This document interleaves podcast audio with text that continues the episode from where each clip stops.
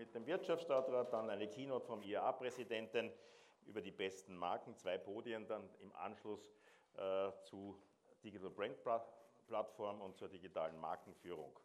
Ja, anschließend wird es einen Austausch geben, wie wir das immer gewohnt sind, zu ein paar guten Weinen. Ich darf nun Wirtschaftsstadtrat Peter Hanke sehr herzlich begrüßen. Herzlich willkommen, lieber Peter.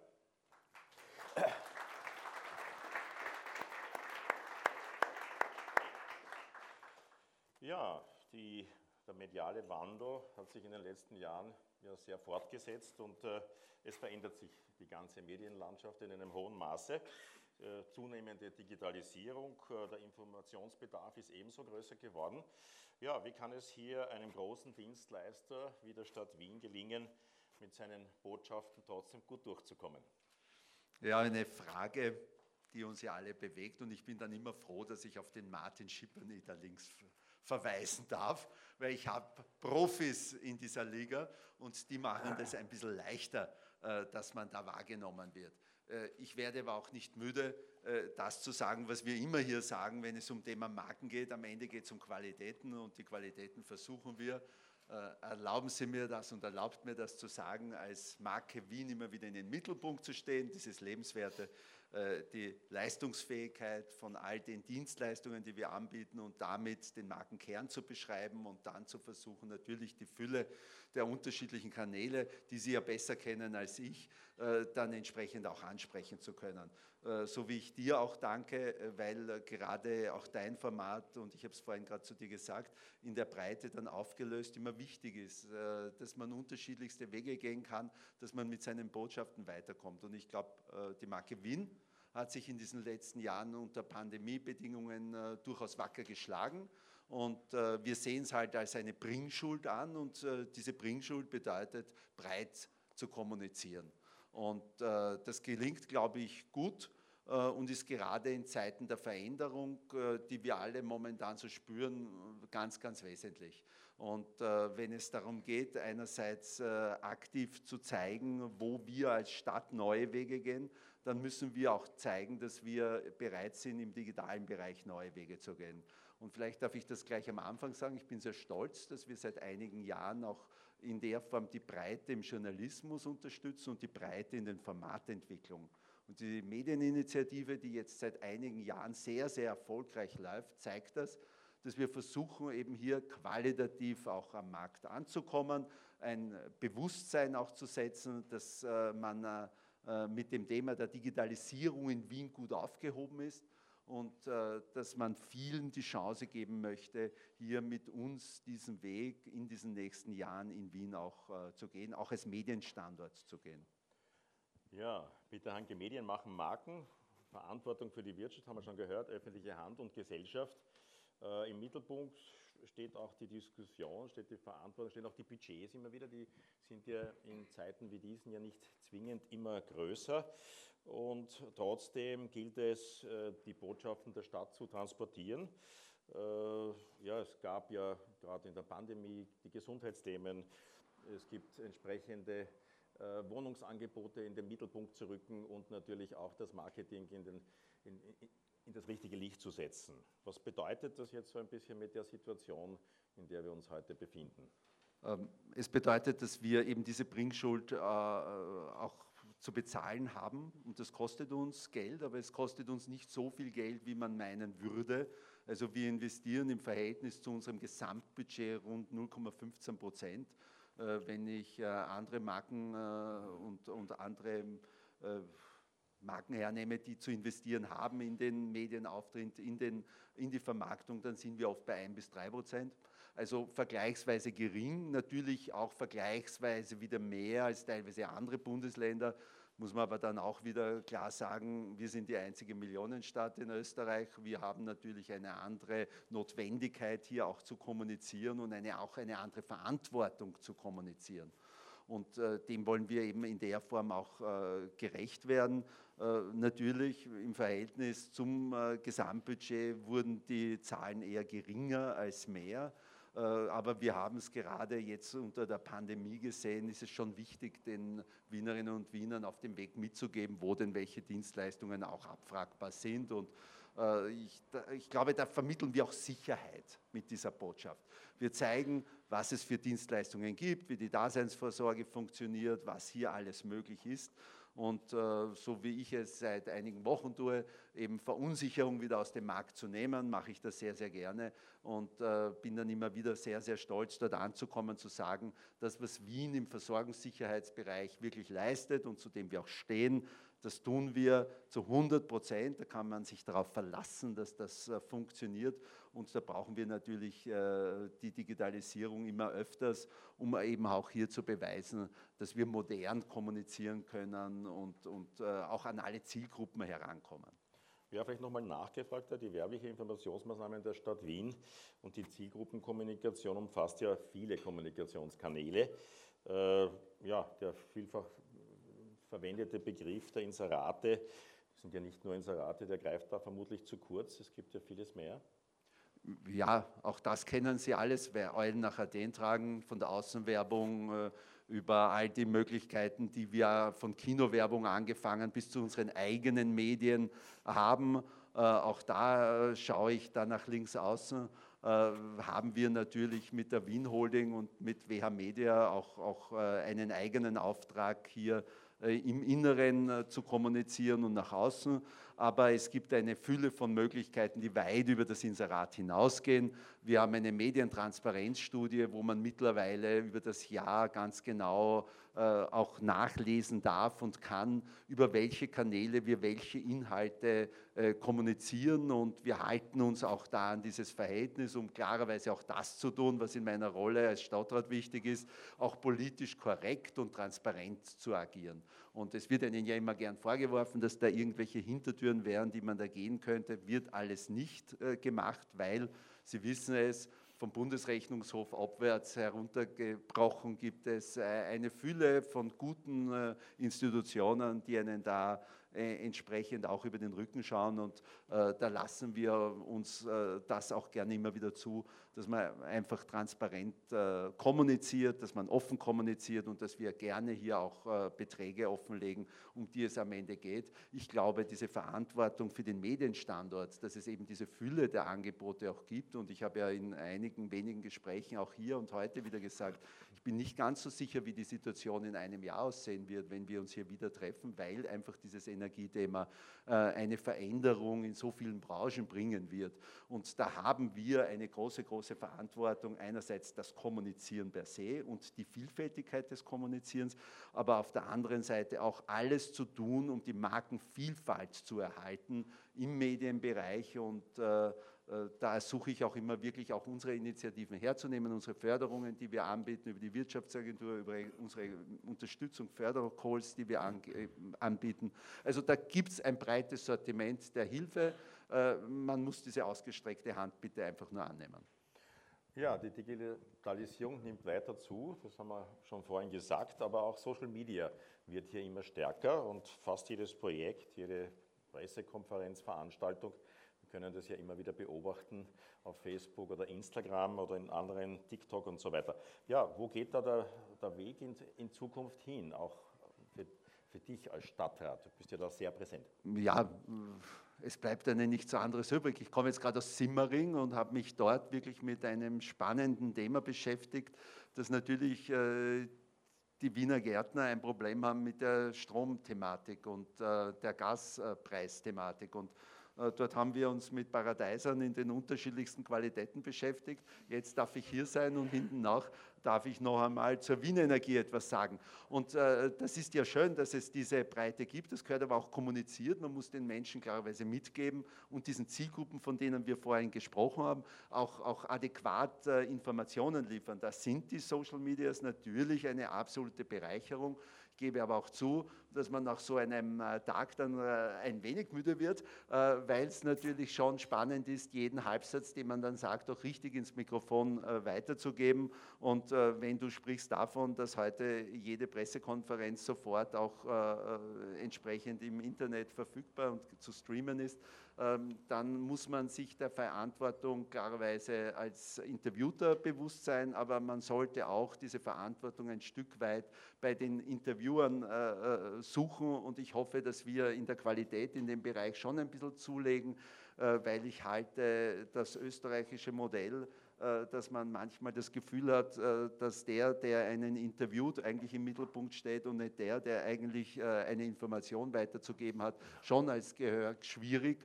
Und es wäre fein, wenn wir uns ein bisschen an ein europäisches Niveau heranturnen könnten und hier auch ein Zeichen setzen, dass sich Österreich in Summe und damit wir auch als Wien ein Stück weit etablieren dürfen in der qualitativen Informationsgenerierung.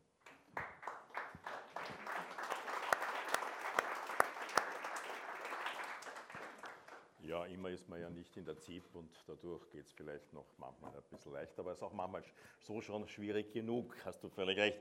Die Marke Stadt Wien ist neu gekommen vor, vor einiger Zeit und eigentlich hat man sich fast nicht vorstellen können, dass auf jedem Fahrzeug der Stadt und überall gibt es ja sehr, sehr viele Logos und Zeichen, die angebracht wurden. Das ist eigentlich weitgehend durchgesetzt worden und äh, es ist eine sehr positive und angenehme Präsenz hier wiedergegeben. Wie siehst du das? Ja, war mir am Anfang äh, meiner Zuständigkeit für den Presseinformationsdienst, genauso wie dem Martin, wo ich noch einmal Danke sage dir und deinem Team für deine Arbeit, äh, unglaublich wichtig, dass wir hier engmaschig kommunizieren können und dass der Auftritt der Marke Wien ein Stück weit stärker wird. Jetzt kann man das nicht erzwingen, das ist auch nicht etwas, was über zwei, drei Jahre zu generieren ist. Also wir brauchen da auch noch ein bisschen Zeit. Wir versuchen das natürlich einzuengen im Sinne der Markenphilosophie, aber brauchen natürlich auch Platz, um das eine oder andere gezielt unterschiedliche Thema auch richtig zu platzieren geht es ja auch da am Ende darum, als Marke spürbar für die Mitarbeiter der Zukunft zu werden,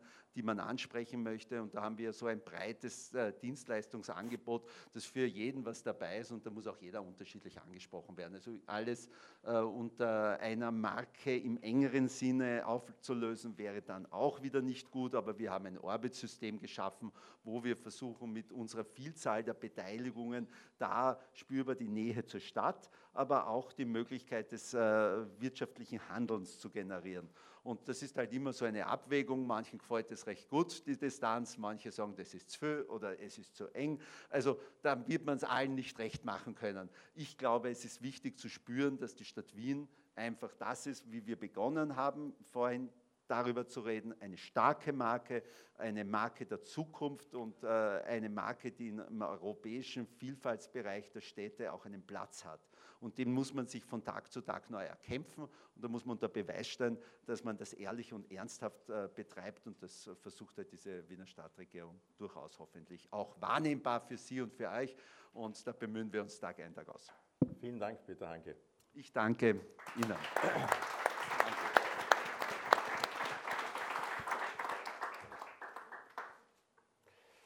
Ja, wir gehen einen Schritt weiter und äh, werden uns jetzt äh, um die besten Marken der Welt kümmern. Ich darf ganz mich freuen, dass ich den Sebastian Bayer, den IAA-Präsidenten, vorstelle. Herzlich willkommen, lieber Sebastian.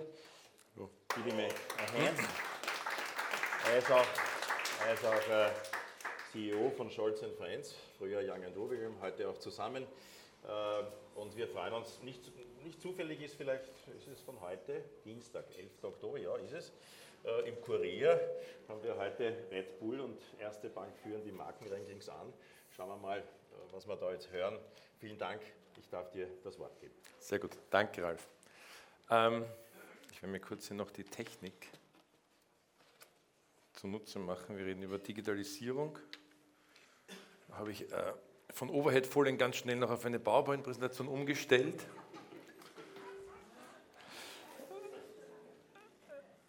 Ähm, und wenn ich das jetzt noch schaffe, dann schaut es gut aus. Herzlich willkommen oder danke, dass ich der Einladung folgen durfte, hierher zu kommen. Ähm, neben der Rolle in der IAA, wo ich mit einem ganz tollen Team ähm, im Moment die Ehre habe, das Chapter in Österreich zu führen, ähm, bin ich im Brotberuf äh, Scholz Friends Geschäftsführer. Die, die es nicht kennen, Ralf hat es gerade auch angekündigt, wir haben so ein paar Ehen in der Gruppe hinter uns von Young and Rubicam, WML-YNA, jetzt zu einem aussprechbaren Namen, was sicher kein Nachteil ist in manchen Dimensionen. Wir sind eigentlich eine Kreativagentur. Scholz Friends ist äh, die führende deutsche Kreativagentur Nummer 1 dort und weltweit Nummer 2 im Drum Report letztes Jahr. Ist mir immer wichtig zu betonen, wenn ich sehr viel über unsere Markenstudie erzähle, weil sonst glauben alle, wir sind ein Marktforschungsinstitut und mit dem ähm, möchte ich eigentlich aufräumen von Beginn weg. Aber jetzt zum Thema. BRV. Wir führen als äh, WPP und in Österreich äh, unsere Agentur die größte Markenstudie der Welt durch. Das ist der Brand Asset Valuator und äh, das hat sich angeboten heute zum Thema, was macht starke Marken aus, da einen kleinen Blick in unsere Studie zu werfen und zu sagen, was können wir denn daraus auch ableiten. Ähm, wir führen diese Studie auf der ganzen Welt durch in über 50 Ländern seit äh, ja, knapp 30 Jahren und ähm, haben hier über 60.000 Marken erhoben über die letzten Jahre. Und das machen wir vor allem deswegen, weil wir wissen wollen, wie funktionieren denn Marken, was macht Marken stark, was ist denn eigentlich auch der Bauplan hinter starken Marken. In Österreich führen wir die Studie seit 2006 durch, auch über 1000 Marken und können da auch für die österreichische Markenlandschaft sehr viel daraus lesen. Wir vergleichen da ähm, über 1000 Marken, wie gesagt, in 80 Branchen. Und es ist uns wichtig, dass wir hier wirklich branchenagnostisch vorgehen und uns wirklich den Brandscape, wie wir das nennen, anschauen. Und in der Mitte steht hier Ihre Marke, weil wir aller Wahrscheinlichkeit nach äh, die Marken von Kunden, die sich dafür interessieren, auch in unserer Studie erheben und deswegen da äh, auch über Branchen hinausschauen können. Wie messen wir die Markenstärke von Marken? Und das ist lustig, dass du es gerade angesprochen hast, das ist natürlich auch der Artikel nicht entgangen. Das, was da gemessen wurde, ist der monetäre Wert von Marken. Ähm, wir messen vor allem die Stärke der Geschichte der Marke. Und wenn wir über Marken im digitalen Raum sprechen, dann ist es umso wichtiger, und das hat Herr Stadtwart vorher auch gesagt, wir versuchen die Geschichte dahinter mal zu machen, äh, weil die ist ganz wichtig, um die Stärke einer Marke auch zu begründen. Wir messen, wie stark ist die Geschichte der Marke und nicht, wie viel ist in Geld wert. Dazu interessiert uns aber vor allem zum einen die Markenkraft und da ist es ganz wichtig, wie differenziert ist die Marke und wie relevant ist sie. Wie andersartig ist sie oder wie gut schafft sie es, den Menschen zu vermitteln, was nur sie kann und warum sollten das die Menschen brauchen. Und ich sage immer, wenn man diese beiden Dinge für seine Marke nicht geklärt hat, dann muss man wieder zurück an den Staat und sich das überlegen, weil sonst hat man keine Substanz, auf der man diese Marke aufbauen kann. Dann gibt es nichts, dann gibt es keine Geschichte, die eine Daseinsberechtigung begründet. Und über die Dauer kann ich dann Wertschätzung und Vertrautheit aufbauen. Das ist die Markenstatur, die ist auch viel langlebiger. Wenn ich mal Markenstatur aufgebaut habe, dann bleibt mir die auch für lange Zeit erhalten. Ähm, wir wissen das auch, weil wir uns sehr, sehr viele Marken im Zeitverlauf angeschaut haben. Das heißt, Marken starten dort, äh, sieht man unten links, mit niedrigen Werten natürlich in Differenzierung, Relevanz, Wertschätzung und Vertrautheit und man möchte natürlich eine führende Marke rechts oben werden. Alle Marken, die sich von links unten nach rechts oben bewegt haben, sind über den linken oberen Quadranten gegangen. Äh, wo die wachsenden Marken sind. Das heißt, daraus wissen wir auch, ich muss zuerst Differenzierung und Relevanz aufbauen, bevor ich Wertschätzung und Vertrautheit aufbauen kann, weil wir das gesehen haben an tausend Marken, die diesen Weg vollzogen haben. Wenn ich dann eine führende Marke bin, geht es eigentlich darum, Erosion zu vermeiden, das heißt Differenzierung und Relevanz weiterhin hochzuhalten, damit ich nicht in den rechten unteren Quadranten abrutsche, wo mich die Menschen zwar irgendwie mögen und irgendwie kennen, aber eigentlich nicht mehr weiß, was ich Besonderes kann und warum ich für sie relevant sein sollte. Äh, das kann nicht das Ziel sein. Das heißt, vor allem Markenkraft ist eigentlich essentiell für den Erfolg und wir haben uns das auch anhand von 3000 Marken in Amerika angeschaut mit den Kollegen äh, und können hier auch ROIs auf Marketing-Investments zuordnen der jeweiligen Position, äh, in der ich in diesen Quadranten bin. Und es klingt wie eine Binsenweisheit, ist es vielleicht sogar, aber je einzigartiger meine Geschichte ist, das heißt, wenn ich eine Leadermarke bin, die Sie dort mit dem 170er Index beim ROI sehen oder eine Nischenmarke, je differenzierter, relevanter meine Geschichte ist, desto mehr zahlt sich aus, Geld in meine Marke zu investieren. Wenn ich eine Geschichte habe, die im Erosionsquadranten eigentlich verortet ist, dann bringt es wenig, da viel Geld reinzustecken, weil das interessiert die Menschen auch nicht, wenn sie es öfters hören. Die Geschichte ist einfach nicht gut und relevant und differenziert im Moment. Das heißt, ich muss Differenzierung treiben, um hier auch mein Geld wieder besser hebeln zu können. Wir heben noch 49 Marken äh, um die Marke in, der, sozusagen in ihrer DNA gut zu verstehen. Was haben wir jetzt 2022 gesehen? Ich beginne mit Österreich und schlage nachher den Bogen zur Welt und dann auch noch zu dem, was das für die Digitalisierung bedeutet, aus der Studie heraus gedacht. Die letzten Jahre waren ein wilder Ritt, äh, das haben wir alle mitbekommen, wurde auch im vorigen Gespräch angesprochen. Und eine Frage, die wir auch Menschen, oder zwei Fragen besser gesagt, die wir Menschen stellen im Rahmen unserer Untersuchung, ist zum einen, meine persönliche finanzielle Zukunft wird sich nächstes Jahr verschlechtern Bejahen Sie das oder nicht? Beziehungsweise die wirtschaftlichen Bedingungen in Österreich werden sich nächstes Jahr verschlechtern. Bejahen Sie das oder nicht? Das war 2019 noch auf dem langjährigen Schnitt von so zwischen 15 und 20 Prozent. War noch relativ optimistisch. Nur 17 Prozent haben gesagt, meine persönliche Zukunft wird sich verschlechtern oder die Gesamtösterreichs. 2020, und das ist etwas, das haben wir auch in der Finanzkrise schon gesehen, eine sehr interessante Entwicklung. Nur 24 Prozent sagen, meine persönliche Entwicklung wird sich verschlechtern oder meine persönliche Situation. Das heißt, das haben wir auch, wie gesagt, 2008 gesehen. Ja, denn, also es wird insgesamt schlechter, aber mir wird das kaum betreffen. Das ist so die grundsätzliche Reaktion. Ja, deswegen hier nur von 17 auf 24. Aber den anderen wird es schlecht gehen, das wird, also ganz Österreich wird leiden, deswegen sind da schon 60 Prozent gekommen. Man sagt immer, ja, gesamt habe ich keine guten, äh, sozusagen, äh, kein gutes Gefühl, für mich wird es aber ausgehen. So, das lesen wir daraus. Dann Pandemie gefühlt überwunden. Es hat sich die persönliche Perspektive wieder auf 17 runter normalisiert.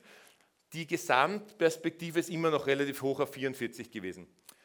Mit der aktuellen Gemengelage können Sie sich vorstellen, wohin sich das Ganze wieder bewegt hat, aber diesmal betrifft es die Menschen selber schon mehr. Das heißt, wir sehen hier schon bei, was heißt für mich persönlich, schon auf einmal 36, das heißt mehr als eine Verdoppelung zum Zeitpunkt von vor der Pandemie und bei Gesamtösterreich, Gesamtbetrachtung auch wieder 63. Das heißt, wir sind eigentlich in einer relativ herausfordernden Situation. Es geht rauf und runter und ich glaube, dass die Erhebung war im April. Ich glaube, es wird sich nicht wahnsinnig verbessert haben. Ich denke eher, dass es hier vielleicht noch zu einer Verschlechterung kam. Das heißt, wilder Ritt, die Gesamtsituation ist nicht einfach. Und auch diese Veränderungen gehen an der Markenlandschaft nicht spurlos vorüber. Und was da erkennbar und was auch erwartbar war, ist, es profitieren vor allem Marken, die ein sehr gutes Preis-Leistungs-Verhältnis versprechen können. Diskontmarken, Marken, die sagen, mich kannst du dich auch in der Krise leisten. Die gingen alle nach oben. Ja? von Lidl über äh, weitere Diskontmarken, die profitieren von so einer Situation sehr.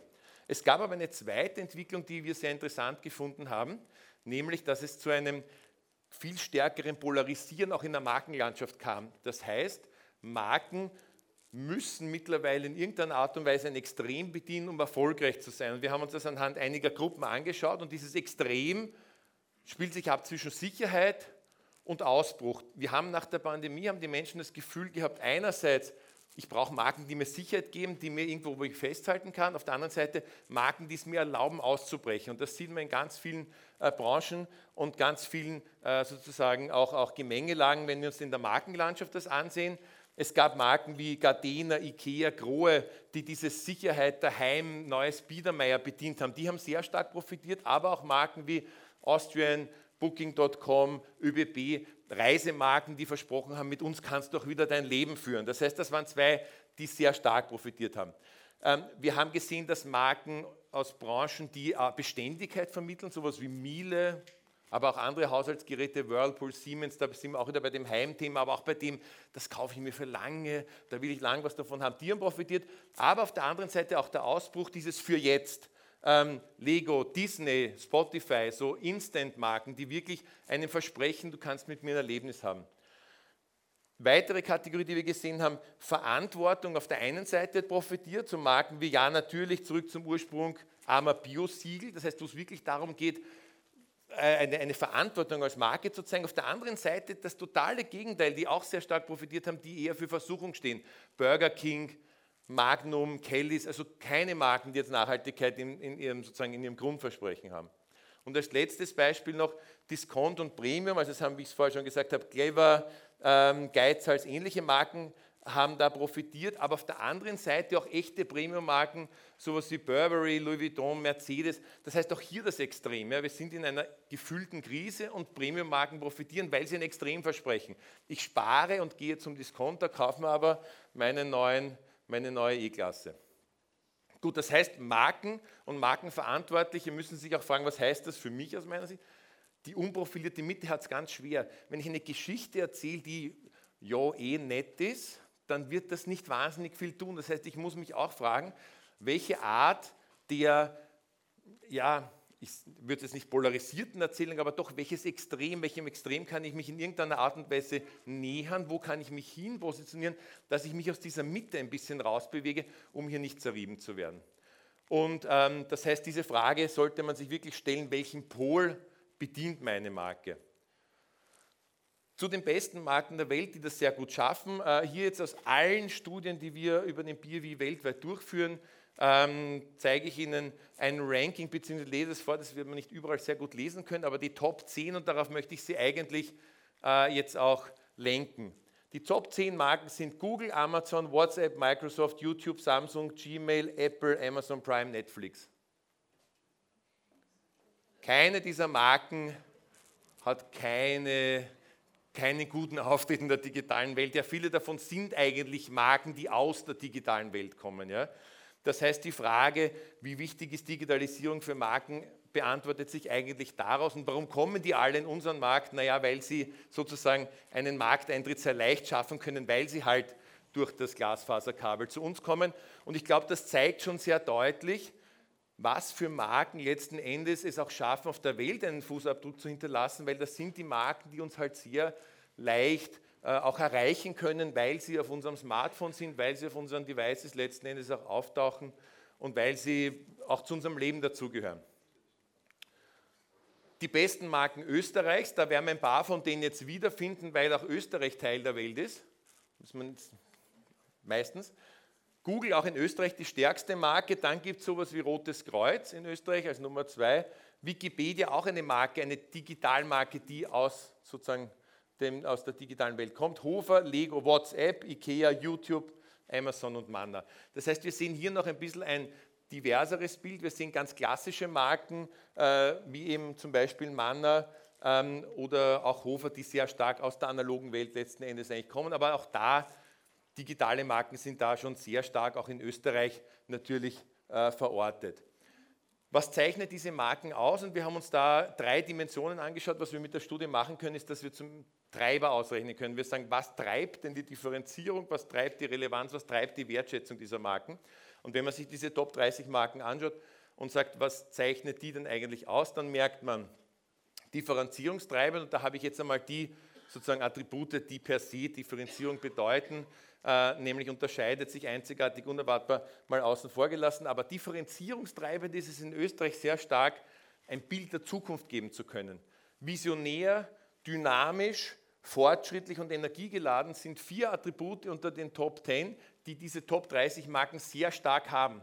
Das heißt, wenn Sie so wollen, ist das eine Formel zum Erfolg, ist es, in, wenn ich Differenzierung treiben will, hier wirklich ein Bild der Zukunft abgeben zu können. Visionär, dynamisch, fortschrittlich, energiegeladen zu sein. Bei Relevanz und Wertschätzung sieht es ein bisschen anders aus. Und ich habe hier in Gelb markiert die Attribute, die sowohl Relevanz als auch wertschätzungstreibend sind. Das heißt, Sie sehen, das sind, eigentlich sind sehr große Entsprechungen. Und da sind es vor allem Attribute, die einerseits Nähe vermitteln. Wir haben gesehen, es sind relativ viele Digitalmarken dabei. Und Digitalmarken haben den Vorteil, dass sie eigentlich zu meinem täglichen Ablauf oft dazugehören.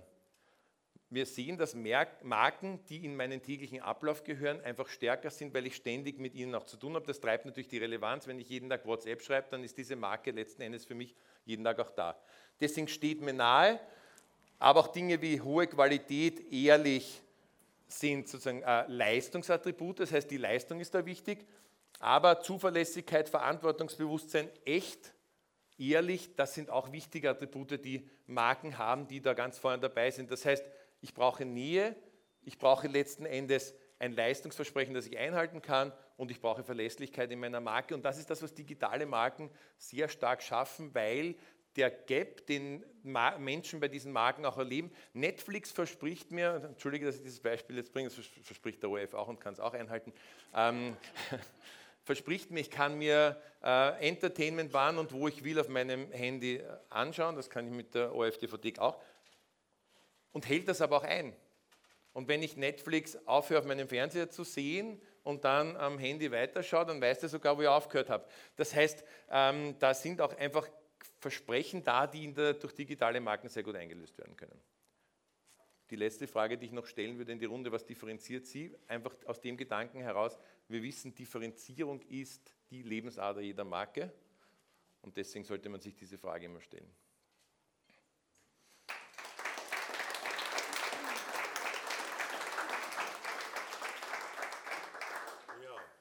Vielen Dank, Sebastian Bayer. Ich weiß nicht, gibt es vielleicht eine Frage dazu? Haben wir da ein Mikrofon?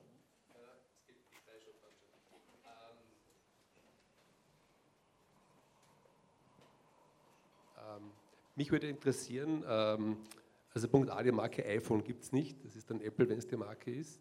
Mich hätte interessiert, ähm, wir fragen, wir, fragen, das bewusst ab, weil es uns auch interessiert, wie einzelne äh, Produkte dann zum Beispiel auch. Aber es gibt ja bei uns so Geschichten wie Focus Media Research und solche Geschichten und du schaust dir das an. Ja? Mhm. Das heißt, wenn du die 1500 größten Marken in Österreich hernimmst, nach den Werbespendings, mhm. nach den Auftritten, die wir alle kennen, digital und analog sozusagen, und diese Studie, mhm. äh, inwieweit ist sozusagen diese Studie relevanter als Focus? Punkt A. Und Punkt B, bei der Durchführung der Umfrage würde mich interessieren, äh, nachdem ja sehr stark digitale Marken hier sozusagen vorgekommen sind, ähm, die Werbespendings von WhatsApp in Österreich sind null als Beispiel. Würde mich interessieren, äh, woher kommt denn dann die Markenkraft von diesen digitalen Marken? Auch die Werbespendings von Zotter sind null und Zotter ist auf Platz 18. Das, was die Menschen in unserer Studie bewerten und nach, nach was wir sie fragen, ist, wie differenziert, relevant, wertgeschätzt und vertraut ist diese Marke für dich? Und das ist für uns der Code, der hinter dem, wie gut ist die Geschichte dieser Marke steht. Ähm, was den BW unterscheidet von allen anderen Studien, ist, dass wir sozusagen nicht hier, und wenn du Fokus ansprichst, dann geht es da sehr stark auch wirklich um, wer wirbt viel und wer, wer hat sozusagen da letzten Endes auch einen, einen sehr starken Auftritt da draußen. Worum es uns geht und warum wir diese Studie seit 30 Jahren durchführen, ist, weil wir verstehen wollen, wie, ja, weil wir verstehen wollen, was steckt hinter dem Erfolg einer Marke und nicht wie viel Geld gibt diese Marke aus oder wie viel Präsenz hat sie letzten Endes da draußen, sondern wie, wie gut ist die Geschichte, die im Kern da ist, die die Menschen zuordnen können. Und bei Zotter, ich bleibe bei dem Beispiel gern, Zotter ist seit Jahren unter den Top 10, Top 20, das schwankt von Jahr zu Jahr ein bisschen. Und der Josef Zotter, ich war bei ihm, hat mit ihm, sehr, du kennst ihn genauso, äh, einen, einen Nachmittag verbracht, der sehr interessant, augenöffnend und spannend war ähm, und lustig. Ähm, der hat, glaube ich, mit seiner sozusagen als, als, als Autodidakt eine, eine, einen, einen sehr guten Nerv getroffen von dem, was er mit seiner Marke macht und hat mit dieser gläsernen Fabrik, die zweit- oder drittgrößte touristische Anlaufstelle der Steiermark ist, eigentlich einen, einen sehr spannenden Weg gefunden, seine Geschichte zu erzählen. Leute, die dorthin kommen, wissen, was der von ihnen will. Der erzählt ihnen ganz genau, wie er denkt, wie er tickt, was er macht und am Ende ist handgeschöpfte Schokolade für die Menschen etwas, was sie auf einmal zuordnen können, was in Wirklichkeit für ihn eine Notlösung war. Und uns geht es darum, wie gut ist die Geschichte deiner Marke, um dann darauf aufbauend klären zu können, zahlt es sich aus, da Geld reinzustecken, um die zu erzählen, oder ist die Geschichte noch nicht so gut, noch nicht so klar, noch nicht so differenziert, noch nicht so relevant für die Leute, dass wir zuerst einmal der Geschichte arbeiten müssen, bevor wir Geld in die Hand nehmen, sie zu erzählen. Um das geht es bei unserer Studie. Und deswegen der große Unterschied auch zu der gerade vorher zitierten Studie von wertvollsten Marken, Zotter ist sicher nicht, gehört sicher nicht zu den 1000 wertvollsten Marken Österreichs, monetär gesehen. Aber das ist gar nicht die Frage, die wir eigentlich stellen, sondern uns geht es wirklich um die inhaltlich die Geschichte. Und deswegen fragen wir auch solche Marken wie iPhone oder bestimmte Automodelle ab, weil uns das natürlich interessiert, was erzählt das eine Modell für eine Geschichte? Was, ist, was steckt da dahinter? Und wenn du so willst, ist das natürlich ein anderer Blick auf, auf Marken als der herkömmliche, den man in sozusagen in klassischen Bewertungsstudien hat. Aber für uns ein sehr spannender, weil, wir, weil es für uns da inhaltlich auch an die Substanz der Marke geht. Und ist bewusst, also die größten Werbespender Österreichs finden sich bei uns irgendwo im Mittelfeld, ohne jetzt Namen nennen zu wollen. Ja? Weil da halt einfach die Differenzierung dieser Geschichte vielleicht nicht gut ist, weil mir Möbelhäuser vielleicht nichts anderes erzählen als ein anderes Möbelhaus oder Mobilfunker oder wer auch immer dann viel Geld ausgibt, aber vielleicht an dem Differenzierungsthema ein bisschen scheitert, weil was ist der große Unterschied zwischen der Marke und der Marke? Ja, ich schaue in die Runde, wenn es keine Frage mehr gibt dazu. Äh, ja, dann, dann werde ich noch einmal nachhaken und zwar als IAA-Präsident und für die IAA, ihr habt es ja in den letzten Jahren habe ich beobachtet, relativ viel digital gemacht. Äh, was ist da Status quo derzeit? Ähm, also wie jede andere Marke auch ähm, sind wir natürlich ständig bestrebt, uns auch insofern zu öffnen, als dass man uns leicht auch digital wahrnehmen kann. Äh, die Pandemie hat auch für uns einen großen Schub sicher bedeutet. Wir haben die EFI-Gala erstmals als rein Digitalveranstaltung während der Pandemie gemacht. Das hat sehr gut funktioniert. Aber wir sind natürlich auch hier und da kommt auch relativ viel von international, muss man sagen. Äh, zum Glück sind dabei, die IAA immer mehr zu digitalisieren. Nichtsdestotrotz sehen wir aber, dass gerade ein Netzwerk wie die IAA davon lebt, dass man sich sieht, dass man sich trifft, äh, dass man Austausch mit anderen hat, auch in der echten Welt. Deswegen haben wir auch jetzt Initiativen gestartet, dass wir unterschiedliche Runden, Networking, Möglichkeiten wieder schaffen. Wir treffen uns einmal im Monat für ein Privatissimum im Sacher zum Beispiel. Also alle, die in der IAA auch sind, sind herzlich eingeladen, auch diese Veranstaltungen zu besuchen, beziehungsweise auch IAA-Mitglied zu werden und sich dann in diesen Veranstaltungen dann auch äh, mit anderen zu treffen und über die Branche sich auszutauschen, zu diskutieren. Das passiert digital und analog, aber wir wissen eins, Communities entstehen nur sehr schwer in der digitalen Welt, die müssen in der realen Welt bestehen, damit man einen Bezug zu den Menschen schafft und deswegen finden auch solche Veranstaltungen wie die heute hier dann statt. Vielen Dank, Sebastian Bayer.